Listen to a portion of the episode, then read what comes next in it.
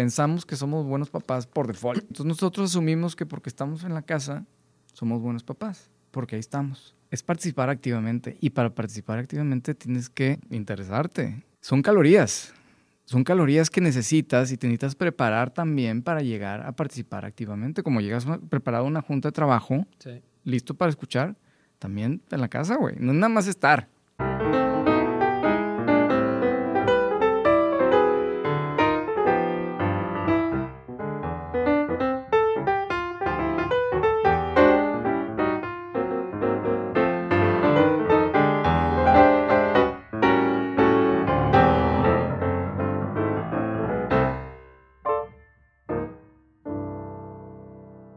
Springsteen y Barack Obama tienen una colaboración en este libro que trae Probert.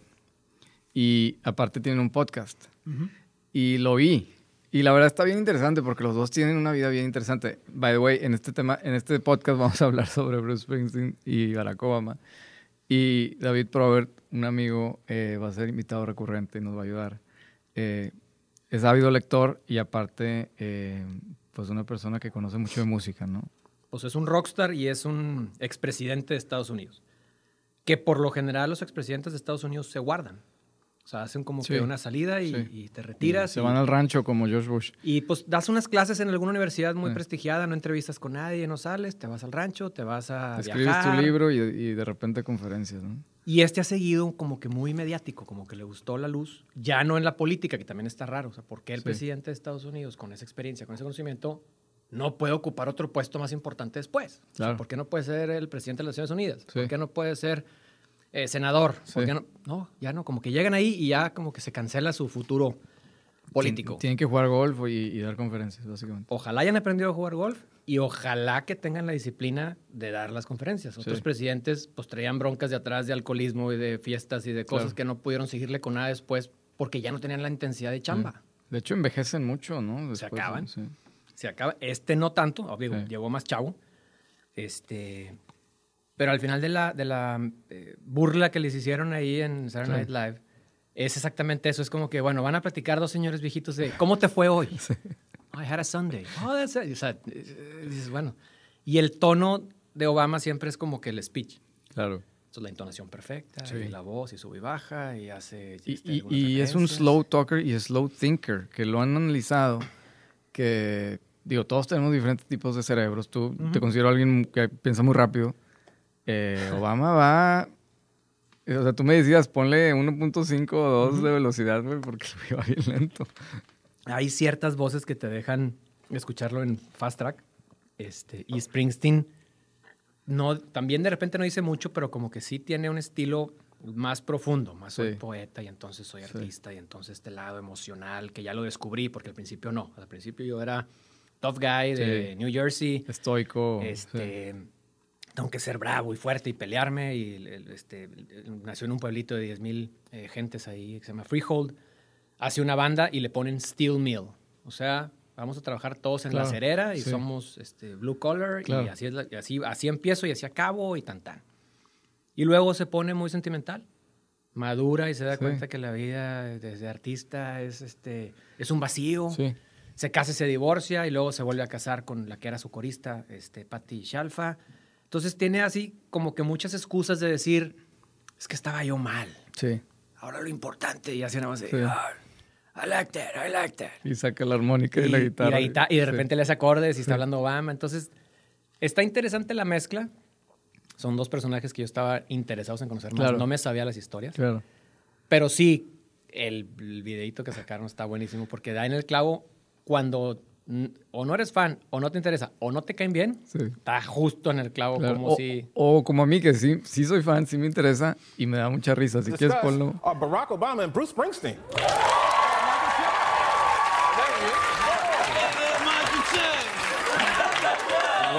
Mr. President and Mr. Springsteen. So you two have a podcast together. That's surprising. Uh, that's right, Michael.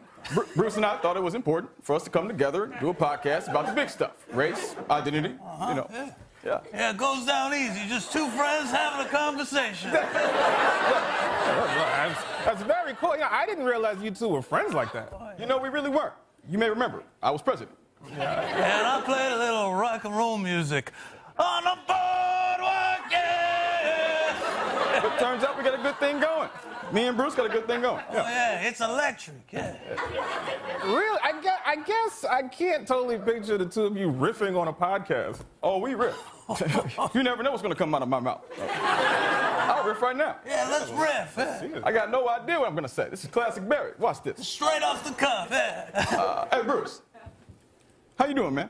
Oh, you know, not bad. Yeah, I've been good. Yeah. Uh, I like that. That's good. Yeah. Yeah, sure is. And yourself? Can't complain. You know. That's it. We're just getting warmed up. Just Yeah, warming up. you gotta let it breathe, Jay. You gotta let it breathe. So, uh, Eh, y me da risa porque otra cosa que me da risa es que tú me decías ahorita al principio que todo el mundo tiene podcast. Y bueno, este es un ejemplo del podcast que... Y más después de la pandemia, me decías que tú- cualquier persona, tus tías, todos tienen su podcast. Tienen ya. su podcast. Y Obama y, y el... Y, y hay un podcast para discutir el podcast. Exacto. Este, y hay un programa de tele para hablar de los programas de tele. Y estamos nomás reciclando contenido que ya no es nuevo, hablando de otro contenido. Claro. Y eso, las redes sociales ahí estás, ¿no? O sea, es Sí. déjame reposteo, déjame reenvío, déjame... Y es cosas que ni siquiera hice, que a veces ni leí, ni vi, ni nada. Como los de The Office que hablan de los episodios de The Office, ¿no? Exactamente. Sí. Y es, oye, vamos a platicar de lo que pasó ayer en tal podcast. Dame un segundito, mira, vamos a poner el clip. Espérate, pues, pues mejor mándalos a lo que escuchen aquí. Que es un ejemplo de lo que justo estoy haciendo aquí. Estamos haciendo, y eso es, ¿por qué? Pues bueno, uno- una de dos, no lean el libro, Exacto.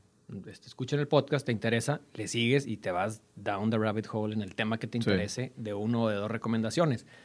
Pero parte del tema que ellos traían, como bien dices, ya viejitos o ya señores maduros, están volteando atrás y platicando temas así medio este, esotéricos de qué es la vida, qué es el éxito Y la masculinidad. eh, del- y la paternidad. la paternidad. Y luego, obviamente, tema de raza, que es la clave de, de- de la campaña de Obama toda su vida. Este, pero manejan dentro de eso, pues nosotros quisiéramos decir, oye, ¿cómo lo hizo para ser presidente de Estados Unidos? Mm, O sea, ¿lo admiro o no lo admiro? Sí. Primera parte, ¿no? sí. Pues no estoy de acuerdo con unas políticas que quería implementar, por un lado, o sí, pero lo admiro porque pues, es el primer prim- presidente de color de Estados Unidos. Eh, nació en Hawái, el señor Obama. Eh, single mother, se enamora de un estudiante de Kenia, de la Universidad de Hawái. Nace él, el papá se regresa a Kenia, vive con sus abuelos y después de cierto tiempo se van a vivir a Estados Unidos. Y ahí hay una parte que no platica. Él estudia en Columbia. Sí. Entonces, ¿cómo te explicas ese brinco de, oye, pues era una familia sí. menos que X, problemas en la casa, y nunca se hizo la víctima? De ahí de Columbia se va a Harvard y estudia leyes en Harvard. Sí. Y, y yo leí su biografía y ese pedacito se me hace como los años de Jesucristo de que nadie habla, de los antes de los 30. Obama hizo transfer a Columbia. Él estuvo en un college no muy bueno Ándale. antes. Igual ahí para, te interrumpí, para allá ibas. Eh, No, ese dato no me lo sabía. Ay, mi hija compró el libro de Obama y no lo ha leído. Este, ahí lo tengo en la casa, de repente Sí. nos compartimos libros. Pero, ¿dónde recibió la asesoría de alguien que le dijo, va a ser importante, mijito, que tú, ¿verdad? Hijo de un inmigrante de un estado perdido en medio de la nada, estudies aquí o aquí o aquí en el Ivy League para Claro. que entonces llegues aquí, ¿no? sí. Si yo te digo, ¿qué probabilidad hay de que un muchacho de raza mixta, este, hogar dividido, eh, nivel socioeconómico medio bajo, sea presidente de Estados Unidos? Cero. No hay ningún otro. Bar- Barack Hussein Obama. Así es. Y ese le trajo broncas después con, Sí. ya ves que lo acusaban que si había nacido en África de sus Sí. papás, entonces que no era americano y el, todo el tema del acta de nacimiento. Que, ¿no? que a su vez hizo a Trump, ¿no? que era la bandera y hay gente que si le preguntamos en Texas y en otros estados, Todavía es- lo creen, es cierto, sí, es cierto. los- Él no debió haber sido presidente porque no era americano. Los birthers. Exactamente. Los birth- Pues tú eres, tú estás en ese, en ese. No soy este, birther, pero lo conozco. En ese estado complicado claro. que tiene los dos extremos. Pero si te digo, ¿qué probabilidad hay de que el presidente de Estados Unidos sea estudiante de Harvard o estudiante de Columbia y haya sido senador? Ah, pues ya, Ya- aumenta ya- ya, muchísimo. sí. Este, este caso diferente o muy raro, al- de los, a los 35 es senador y a los 47 es presidente. Entonces está muy chavo Sí. Para tener las pláticas que tiene con Springsteen, que tiene O 72. sea, le lleva Le lleva 20 años. Le lleva casi 20 años. O sea, 10 años y fracción. 10, entre 10 y 20. Este, el tema de Springsteen es, pues él nace este, en los 50 viene saliendo de la Segunda Guerra Mundial, empieza ciertas guerras en Estados Unidos, eh, Vietnam y no, y lo que tú quieras.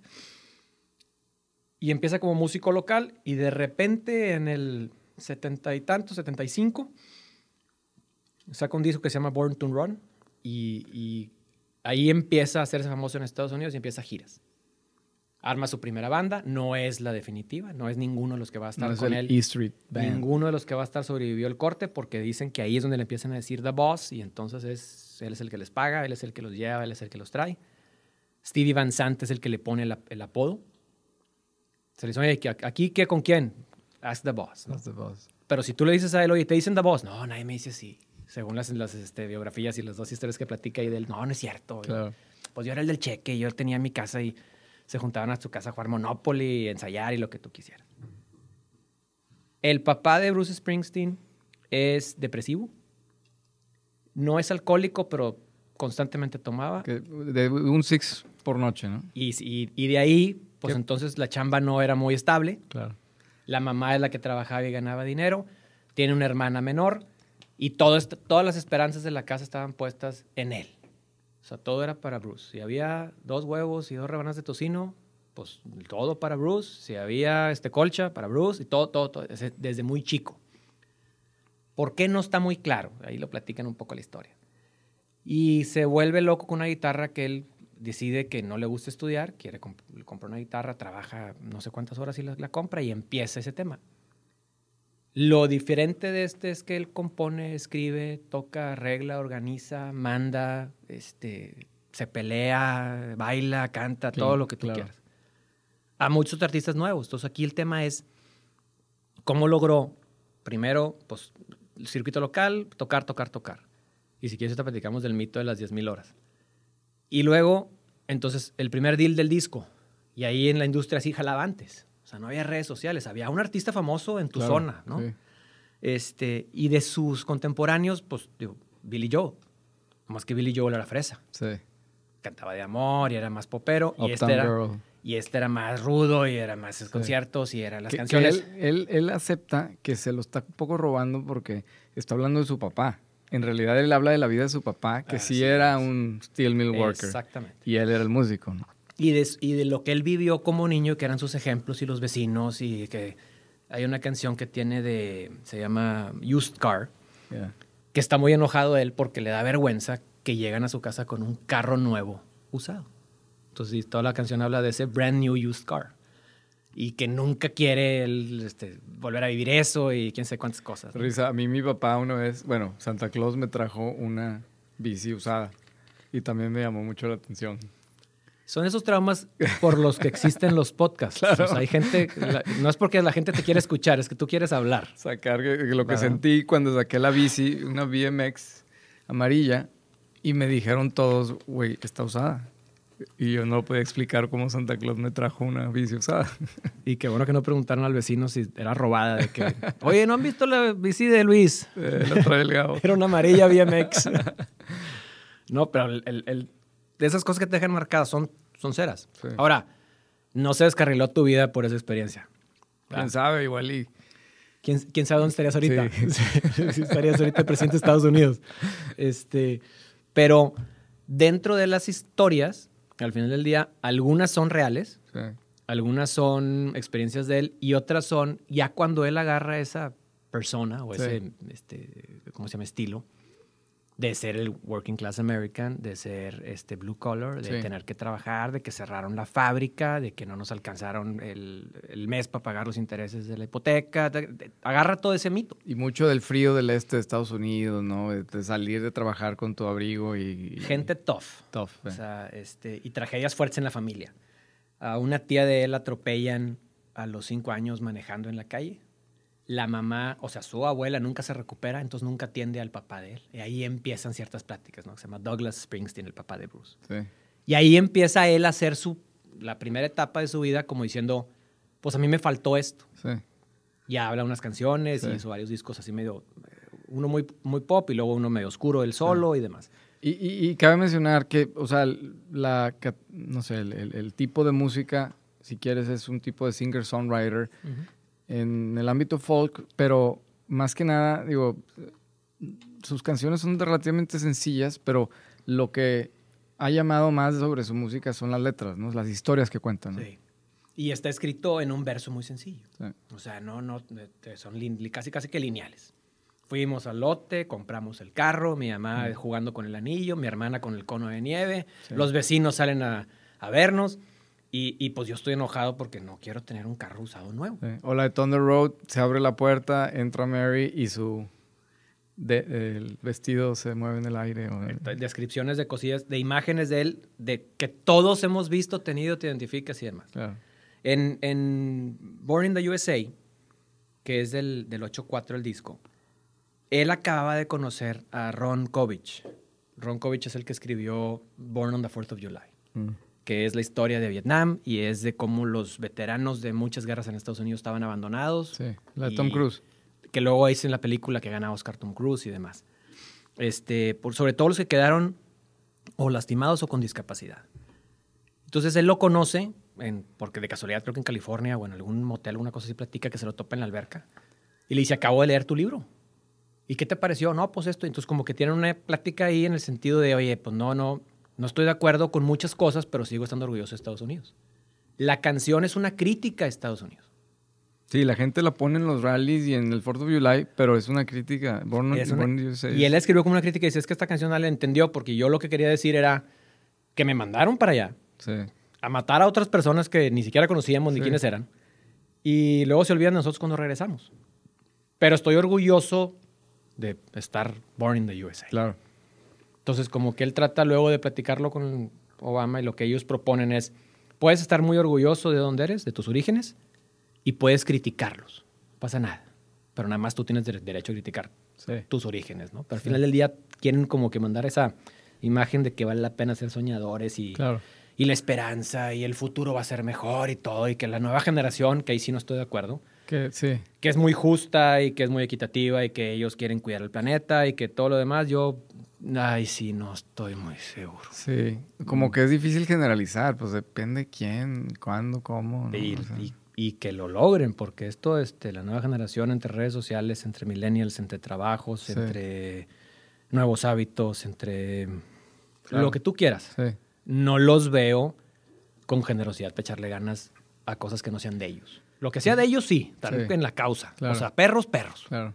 Parques, parques, árboles, árboles. Este, energías renovables, energías renovables. Este, disminuir el daño al planeta, al planeta. Equidad de género, pues sí, porque. Claro, no, no, ¿por qué claro que sí, Claro que sí. se lo merecen y tal, tal, tal. Y entonces esos temas se vuelven principales en la agenda. Ahí sí, pero luego les dices, oye, hay que chambear y es el sábado a las siete y media y tenemos que ir a ver. a- No, es que tengo un compromiso. Claro, me voy a ir a Tulum. Sí, me pasó con un compañero de trabajo, un chavo bastante más chico que yo, que me dice, es que no me hallo. pues no te busques, güey. O sea, nomás haz lo que tienes que hacer, hay que Claro. trabajar aquí y acá. Claro. No, es que estoy considerando entonces yo renunciar. No, le dije, ya renunciaste. Ya Sí. quedó. Sí, pues, Ya, el- que- ya quedó. No, mira, pues vamos a hacer esto y entonces aquí son, el- te- tú tienes aquí con nosotros siete meses, o sea, la larguísima trayectoria, ¿va? Y te tocan X pesos de retiro y de renuncia y de vacación y, de- y listo. Muchas gracias por todo. Suerte. ¿Quieres carta de recomendación? Pues le voy a poner que, que sí estabas aquí, pero que tú decidiste. Como a las dos horas casi llorando me marcó que por favor no, que se había equivocado. Mm. Entonces, entre esa inmadurez y entre ese egoísmo, no. Y hay muchos. No te digo que no haya gente, pero también lo han platicado ustedes en el tema de los perfiles de abogados Sí. súper aguerridos, de banqueros, Claro. que gente que dice, yo ya no quiero trabajar ahí porque Sí. son 100 horas a la semana y etcétera, etcétera. O sea, el drive es diferente. Es diferente y también, pues eso te forma. O sea, fue, es difícil, pero te forma y te da experiencia. Eh, y luego tal vez tú te cuestionas lo que vale la pena en la vida y tal vez decides no trabajar así de duro. Pero eso te llevó a algún lado y aprendiste algo. Y si no tienes esa como curva, pues entonces ¿para qué eres bueno? Y, y- y también no se vale este, cambiar cada media hora de gusto, o cada Claro. seis meses de gusto, cada año de gusto. La idea es de ese tema y lo tenía Sí. anotado ahí como life plan, ¿no? Así como ni Obama ni este, Springsteen se imaginaron conocerse, hacerse amigos y salir más Sí. adelante, porque en su, en su plan de vida no estaba lograr lo que lograron. Ahora lo dicen. Yo sí creo que le metieron todas Claro. las ganas. Por ejemplo, No trabajó en nada Bruce Springsteen más que en hacer música, Sí, como se pudiera. sí. Y de ahí, pues dio el brinco. Y el otro señor estaba enfocado y luego Claro. consiguió una novia de una familia muy conservadora, muy decente. Se va a vivir a Chicago y ahí es donde empieza su carrera política realmente ahí, sí. como abogado. ¿no? Y, él, y él dice eh, que él tiene un, un agujero, un- un hole que le dice a su esposa que por qué no te puedes. Tú ahorita decías que no se ha salido de- del aparador, de, de- quiere estar siempre eh, conectado. y, y él, yo creo que tiene esa necesidad de, estar siempre relevante en la gente, en la vida pública. Y un drive bien impresionante, bien... Es, es una persona bien ambiciosa, Barack Obama. O sea, ahorita lo, lo oyes muy relajado y como que con, con mucha sabiduría. Pero para tú ir a, a la, a Harvard Law School y tú ser el editor de, del Harvard Journal, Sí. Law Journal, tienes que tener un killer instinct. No, pues Y- tuvo, tuvo que atropellar a siete u ocho en el camino y aventar a uno al agua cuando estaba Claro. congelado el lago. Sí. Y tuvo que hacer muchas cosas para quitarse a todos los blanquitos elegantes Claro. de Harvard y para era- él ser el editor. Y era radicalón. O sea, no sé, no sé si viste la foto de él en Harvard. Tenía su afro. Afro. Justo antes de, y esto ya estoy hablando más de su biografía, pero antes de llegar a Columbia, él estaba en otro college y él era un pothead. Él, él admite que fumaba marihuana todos los días. Y luego un día dijo, oye, ya, se acabó. Como que le entró su drive como por tema genético, o sea, ya cumplió los años que debía de cumplir y se fue a Columbia a estudiar. Y ya dejó esa, esa dejó la, la fiesta. Le dio la vuelta. O, o esa madurez, Sí, ¿no? Que a veces esa nosotros... madurez. sí. A nosotros a veces nos aventaron aquí, eh, y sobre todo antes, a ti te deben de haber tocado también dos años nada más de prepa. Sí, Este, pues salías de 16 y medio, 17 de prepa, tenías que decidir que ibas a estudiar, que antes lo que estudiabas es lo que trabajabas porque no había sí. estas nuevas carreras en licenciado en innovación, ¿no, güey? O sea, ¿qué es innovación? No sé, pero tú métete a estudiar. sí. Eras un ingeniero, doctor o abogado o licenciado y en, lo, y en lo que salías te iban a contratar y teníamos 17 años. Sí, ya y decides todo tu futuro, ¿no? Y que pues, tú creías que estabas haciendo todo tu futuro, después lo podías cambiar y ya Sí. le hemos dado tres o cuatro vueltas después. Sí, Pero si nos dan más tiempo, uno, o te pierdes en esas experiencias, que ninguno de los dos se perdió, porque estuvieron expuestos a exactamente ese ambiente de drogas, lo que tú quieras, este, más obviamente el artista, ¿va? Y el desorden de dormirte a la hora que quieras y despertarte y andar en ciudad, en ciudad, en ciudad. Y aquí, pues los dos caminos. O, o vives esa experiencia y te marca bien de por vida, o ahí te quedas. claro. Y Y yo creo que sí quedas. hubo un momento donde Barack Obama, lo dice en su biografía, se da cuenta que igual puede ser presidente. O sea, porque cuando empezó en Springfield, Illinois, a ser como... eh, Director ahí de eventos y de campañas y de grupos juveniles, ¿no? Él le llama el community organizer, que es como lo que llamaríamos aquí, pues, alguien que se dedica al servicio social, o sea, alguien que anda como trabajando en la calle, ayudando a las personas. Pero él siempre, no totalmente, y él lo acepta, no totalmente con un punto de vista totalmente eh, filantrópico, generoso. Él tenía la idea, Un escaloncito. escaloncito al Senado, y luego del Senado le dijeron, oye, pues te puedes ir al Senado Federal, o, o eh, sí, el, ¿cómo se dice en Estados Unidos? El, General, el, el- US Congress. Ujú. Y después alguien le dijo, oye, pues puedes ser presidente. Sí. O sea, tiene un... Y los dos yo creo que son iguales, ¿no? Tienen, tienen ahí un, un drive que también lo mencionan ellos como es parte, de- le dicen part of the American story, pero es, un, es una ambición. Tú puedes ser víctima o puedes ser protagonista. Ah, Oye, ¿por qué llegué tarde? Pues había mucho tráfico. Yo llegué tarde porque había mucho tráfico. Tú llegaste tarde, Gabriel. Porque había mucho tráfico. Porque había mucho tráfico. Ah, bueno, pues sí. ¿Y qué hiciste al respecto? Nada, ¿no? No pasa nada. Ahora, Bueno, este, no había tráfico. en, en el otro caso, este, eh, de estos dos personajes, ellos deciden ser protagonistas. Si tú me quieres seguir, qué bueno. Que es lo que le pasa a la primera esposa de Bruce. Vente, qué padre. Mientras estamos en este ambiente Claro. y tú quieres estar, allá no quieres estar. Sí, Y haz de cuenta que ¡juc! arrancó la hoja y a lo que sigue. sí. Este, Obama presume mucho de su esposa, que era una mujer muy capaz, una abogada establecida, que tenía ya muchas tablas, que tenía un futuro muy prometedor en la industria también este, trabajando en la parte Sí. privada. Pero también ella tiene el drive de, de- de- Sí. de vamos adelante y vamos adelante. Claro. No, es que yo lo he visto. O sea, yo conozco el prototipo Obama y Michelle porque yo estudié Derecho en Estados Unidos. Por eso te digo. y sé, yo no estuve en los lugares donde, o sea, yo no fui editor del, Journal, pero sé, sé quién fue. Y, y, y, y Michelle igual, o sea, fue de las top de su de escuela, trabajaba en un despacho que sé cuál, cuál es. Es gente que, que, que, que tiene un drive muy, muy impresionante. Y, y algo que leí en su biografía que me- se me hizo bien interesante es cómo él estaba listo para retirarse de la política. Como que no estaba ganando, cuando estaba de community organizer, como que no. Y le dijo a la esposa, pues ya tienes que regresar a la casa. O sea, estás todo el día, eh, todos los días en Springfield, ellos vivían en Chicago, y no estás aquí. Y tuvieron problemas maritales importantes. Y, eh, tuvieron una primera hija y, y casi, casi, pues le leyó la cartilla a Michelle. Le dijo, oye, pues, si no te sale esta cosita ya. El cerrajero viene mañana, cambiamos las chapas y ahí te ves, sí, güey. sí. O sea, este, a ese grado. Sí. Y la otra frase también, lo que decía doña Hillary este, Rodham, pues era, este, no, imagínate, no serías este, esposa del presidente. Y le conté así la, la frase que decían que decía ella, ¿no? No, no, no te confundas. Si no te casas conmigo, tú no eres presidente, Claro. Bill, ¿no? Claro. Yo creo que esa mezcla es donde ahí hay los, pues, no sé, factores de éxito, ¿no? Ya de por sí traían un drive diferente. Traían experiencias tal vez que los habían marcado que a ellos tomaron en positivo. Sí. En vez de ser víctimas, dijeron, no, no, yo no voy a ser como mi papá, ¿no? O yo no voy a ser como tal persona que conocí, o yo no voy a ser este, como esta persona que... Claramente ellos no querían ser como sus papás, porque los Sí. dos tuvieron papás que los abandonaron, básicamente. Y hablan también de esa, de esa experiencia de, de que, de, te traer arrastrando fantasmas, ¿no? Sí. Y ahí en un episodio platican de, eh, de, que- de cómo transformar a tus fantasmas en tus ancestros. Entonces a los fantasmas te dan miedo y te asustas, los ancestros los veneras y, y te van acompañando, ¿no? Y, y parte de eso, este, pues te pone a pensar, bueno, pues ¿cómo, cómo me fue a mí? Pues yo no me puedo quejar, yo a mí me fue muy bien aquí y aquí Claro. y aquí, y que, ¿qué he logrado? ¿Qué he hecho? ¿Que ¿Por Sí. qué no estoy yo ahí? Sí. Pero O sea, tú y yo. Claro, Sí. cualquier persona que lo lea y que diga, yo quiero ser como Bruce Springsteen. Pues campeón, este, ¿qué te digo? Sacrifica todo lo demás. Claro. Atórale nada más a eso. Sí. ¿Tienes talento? Púlelo. ¿No lo tienes? Búscalo. Sí.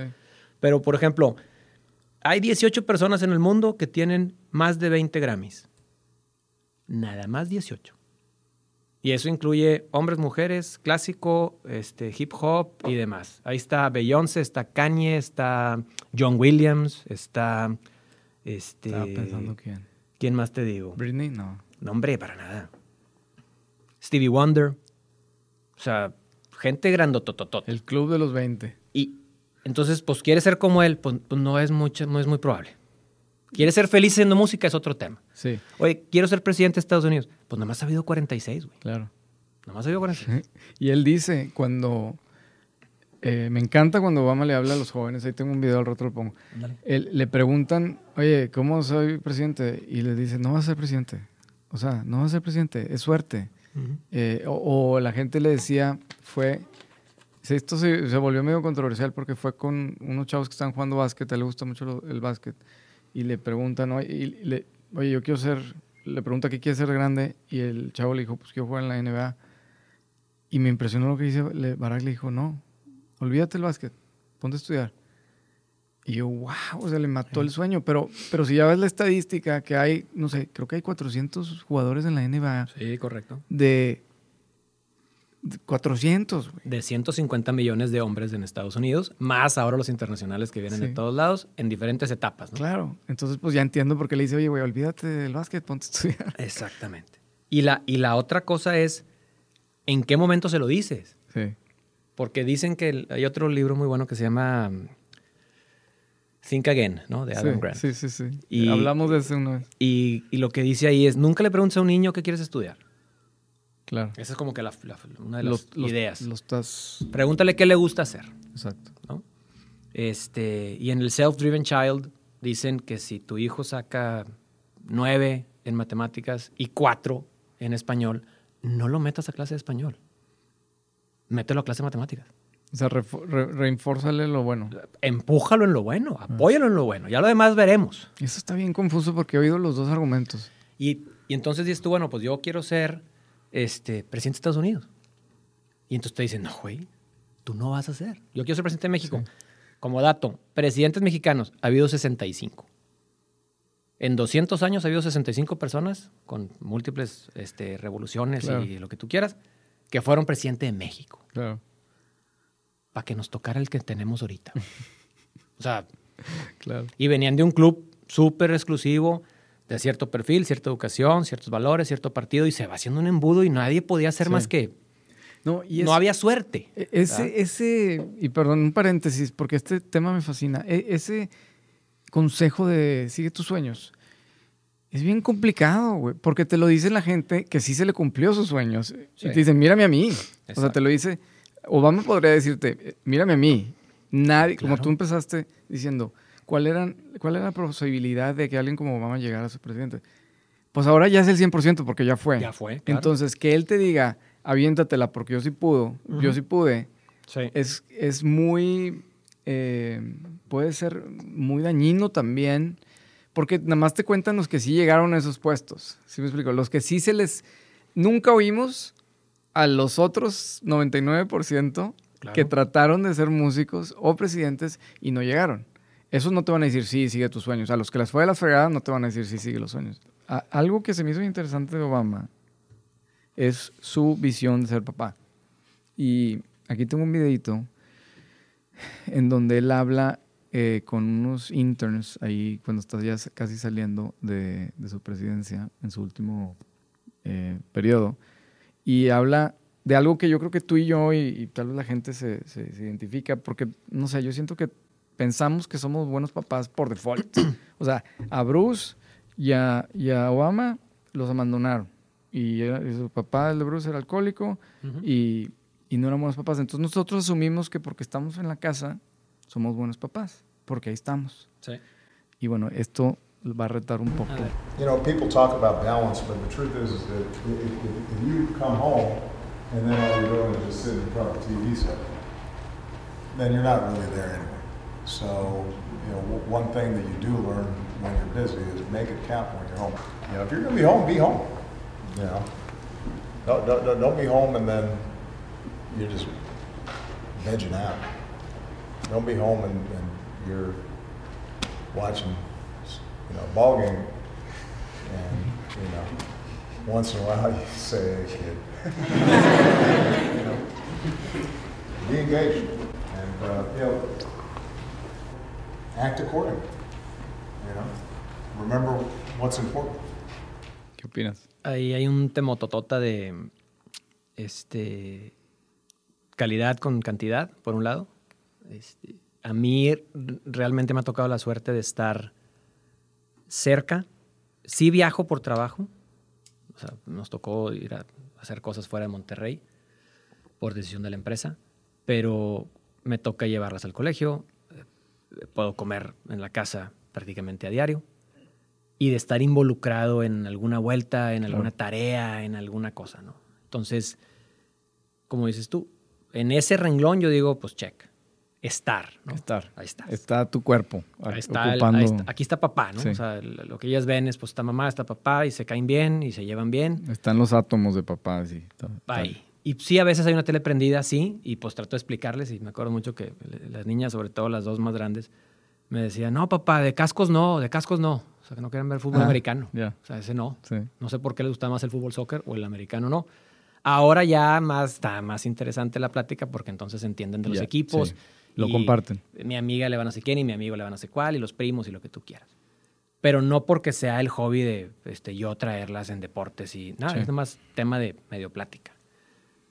Eh, leemos, no sé por qué, las hemos motivado a leer, se ha enganchado, entonces compartimos algunos libros. Eso es buenísimo. Tienes plática. Entonces, pues a ver, préstame el libro. Primero, en algunos casos era para compartir la historia y luego ya después era un poquito para cuidar lo que estaban leyendo. Pero bueno, volviendo a este tema de Obama, a mí me llamó mucho la atención porque yo juraba que yo era un muy buen papá.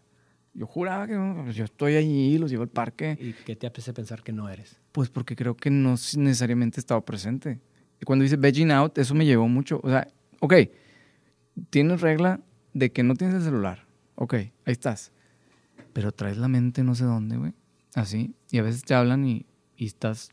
O sea, es participar activamente. Y para participar activamente tienes que Sí. limpiar tu mente, dejar las cosas que tú tienes que son enredos individualistas, egoístas tuyos, y en realidad, o sea, interesarte. Y, y- y- ayuda mucho tener actividades en común.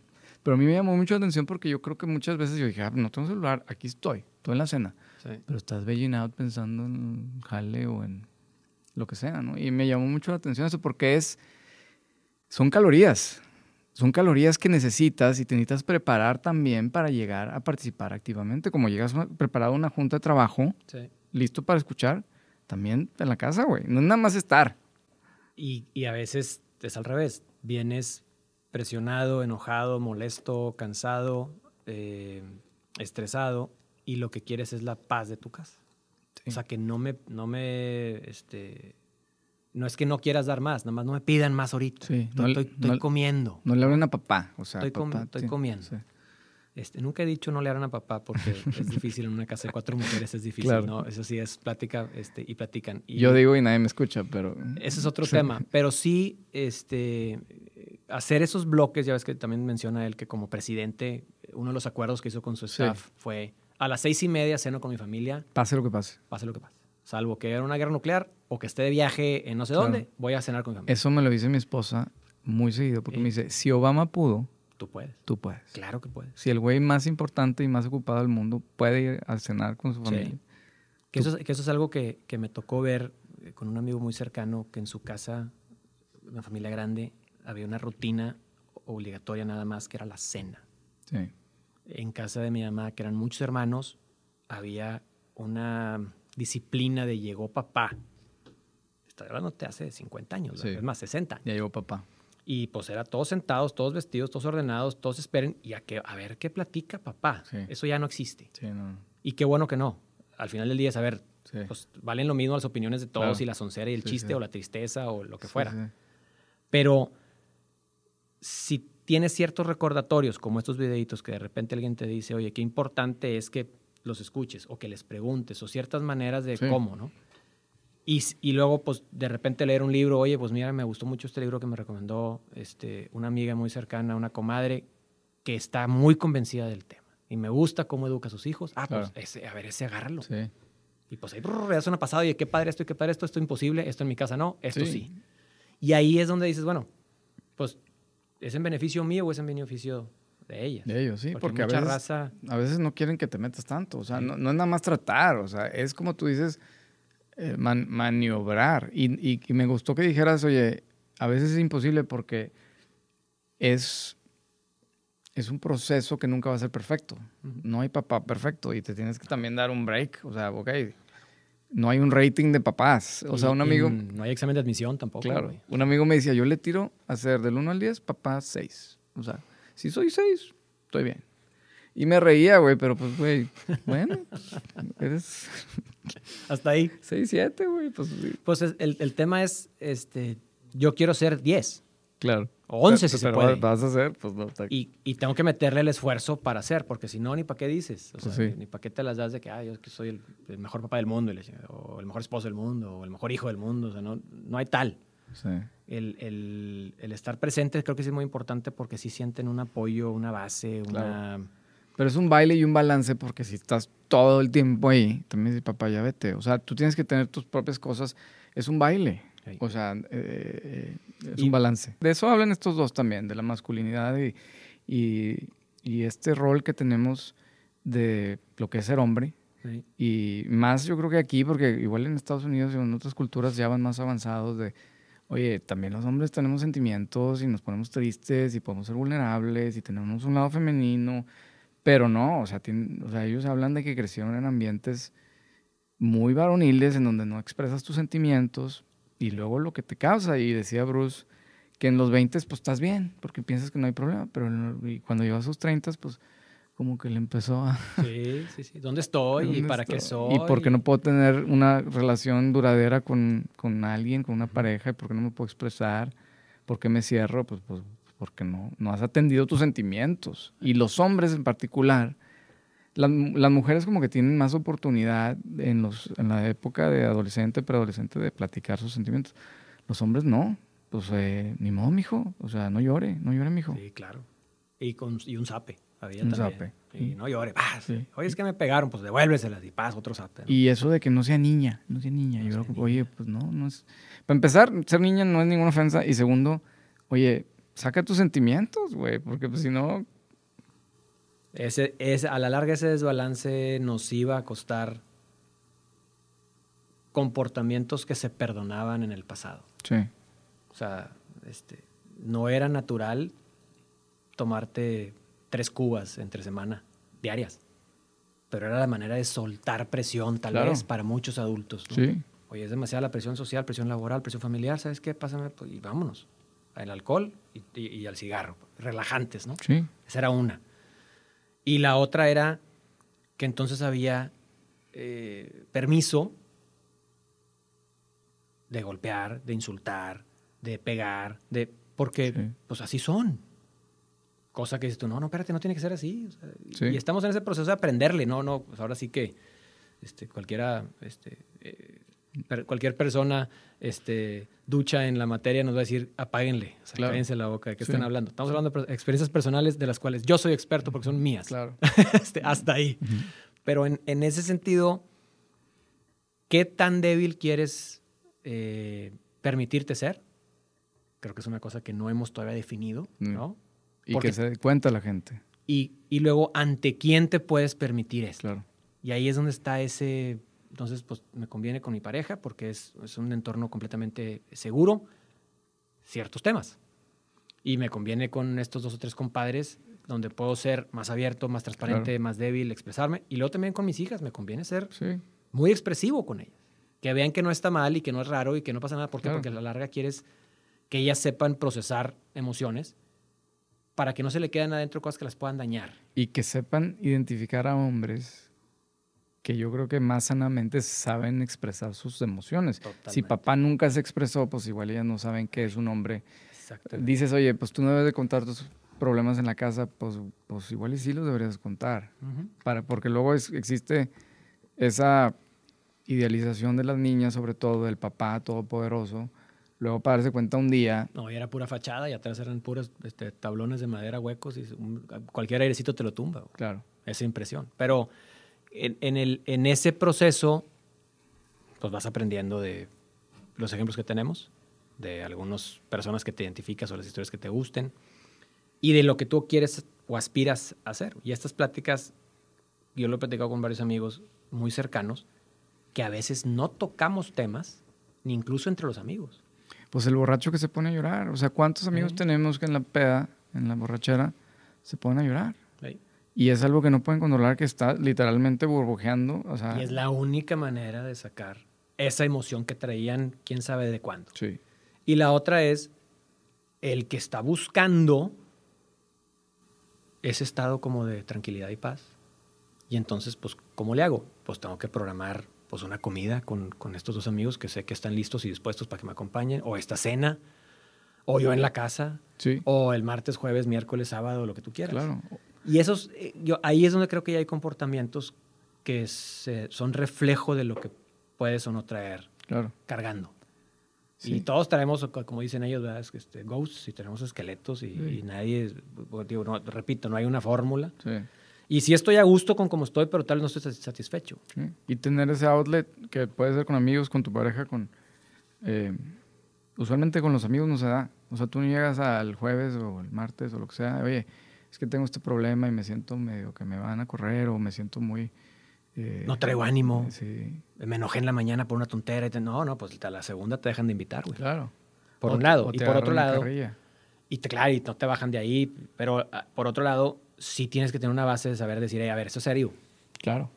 Traigo esta bronca. Y siento que está cambiando, no sé si tú lo ves, pero bueno, igual, gente que ya son más sensibles, hombres que ya son más sensibles a, a- a cómo está emocionalmente el amigo. Oye, ¿cómo, cómo estás, güey? Exacto. Y que te escuchen. Porque a veces, dice, a veces sí te dicen, oye, no, es que traigo esta bronca y todos, ah, sí, ya. O sea, qué hueva este güey, vámonos a lo siguiente. Eso, y también se me hace que la edad en la que estamos entrando, este, tú que eres bastante más chavo que yo, No sé, eh, preguntas, ¿cómo están tus papás?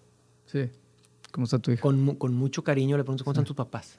Porque lo ves en tu casa, y entonces, y ahí de repente salen temas, no, me pues, traigo esta bronca y esto y esto. Oye, ¿y la familia cómo está? tus hijos o tus hermanos o lo que sea. Y ahí traes tema que an- antes no te preguntabas como chavo. Entonces también esa sensibilidad en la que vas madurando, que se hace más notoria exactamente en lo que tú dices. Oye, pues quiero que me escuche alguien. Pues tienes que saber a quién buscar, güey. Si no sabes Sí. a quién buscar, primer problema. O en tu casa, o en los amigos, o en la familia. O en la oficina, o el mentor, ahora se usa... O tal vez un paso antes que tú ni sabes que tienes que sacar algo. o aceptar que traes. Exactamente, un paso antes. Y la otra es actuar sobre lo que estás platicando. Sí. Porque Y- si no, pues es nomás, me quiero desahogar, se vale, Sí. pero, pero no cambié nada. Oye, pues en tres meses, o en dos meses, o en un mes, Claro. la misma bronca y estás con la misma piedra, Sí. dándote, dándote. Catarsis y también pues que no somos expertos. No, hombre, güey. Está bien fácil. Exactamente. Tómate una aspirina. Mándalo, a la- mándalo a la fregada. Tú dile que no, que tú eres el daño y que Sí. es tuyo y que no le hagas caso y que su esposo tal y que tú... Sí, No, también hay que ir, ir agarrando quién es el bueno para los consejos, güey, porque sí. este, O, o es normal, güey. A mí también me sale. to- to- eso me pasa a mí todos los días y no pasa nada. Oye, no somos doctores, güey. O sea, mejor, oye. yo, yo me tomo esto. No, no, no, no, no, no. Lo que decíamos de la medicada. Claro, claro. Queremos vivir todos este, con, Sí. la, con la pastilla. O sea, la solución no es trabajarlo. Claro. O sea, the work. Una No, pastilla. no, tómate esto. Aparte es un cóctel. No, mira, a ver. Échate una de estas y una de estas y cierras con una de estas y, y ya con eso duermes Eso. perfecto. Y la otra es eh, no encontrar excusas externas para lo que traes. Sí. Eso me hace clave. O sea, no es que este, no duermo bien, pero creo que es el gluten. No, güey. Traes N mil broncas en la chamba y Sí. en la casa y traes esto y esto y esto y esto. Sí. O sea, te- si está bien, puede ser la dieta, es otro boleto. Claro. O no, es que no estoy contento con mi trabajo. Pues, este, arréglalo, cámbialo. No se puede, ahora sí, salte. Pero, pero Claro. entonces todo es externo. Y no, te estamos batallando. Yo, yo no soy mucho de platicar emociones y de sentarme a llorar y demás, ¿va? Ni en la casa ni con los amigos. Pensé que ahorita te ibas a arrancar así. Casi, casi, güey, casi, casi, güey, pero es que Es no, lo no que seas vende, así, es lo güey. que vende, güey. No, no, van a creer que estamos actuando, Claro. como las novelas que te ponen las gotitas en los ojos y era corte y luego cambiaba y ya estaba así. el- Y César va a poner la música así Sí. dramática. La de cara a cara. Ya nos desviamos del tema, no sé ni de qué estábamos hablando originalmente. güey. De que. De soltarte, que tú no lloras, dijiste. Sí, por lo general, pero llega un punto ahora en el que también, pues ahora resulta bien visto. Sí. Qué bueno que la salud mental esté ahorita en, el, en, el, este, en la mesa, eh, en el tintero de mucha gente. Eh, no como riesgo, ni miedo, ni, ni excusa de que, no, es que yo siento que eso pasó mucho. Ah, Ah. a este niño le pasa esto, Sí. tiene esto. No, no, no, no, no, no, espérame, espérame. ¿Qué le está pasando? ¿Por qué le está pasando? Y también que es un mantenimiento como carro. O sea, decimos, ah, es que va el psicólogo, el psiquiatra. Pues, güey. Es, man- es como ir al doctor. Pues digo, es, es- es otro órgano que tenemos. que Tengo, que- tengo eh, buenos amigos y, y colegas que, que tienen un psicólogo de planta semanal, platican con él y entonces se vuelve ese espacio donde pueden Claro, rebotar ideas. Hay gente que piensa hablando. sí. Yo a veces pienso hablando, entonces por eso estás, hable y hable y hable y hable. Y lo Te- rebotas y lo Te piensas. y- callas el hocico nunca. Entonces ahí estoy, hable y hable y hable. y hable. Y por ende aquí estamos. Por ende nos encontramos. Exactamente. Pero, eh, pues, insisto, no hay una fórmula. güey. Sí. Entonces me gusta saber, ¿qué hizo Gabriel? Pues nada, quiere aprender, quiere leer, quiere platicar con gente, quiere Sí. sacar tidbits de información de, oye, pues eso se me hace muy válido, porque entonces traigo herramientas diferentes. Sí.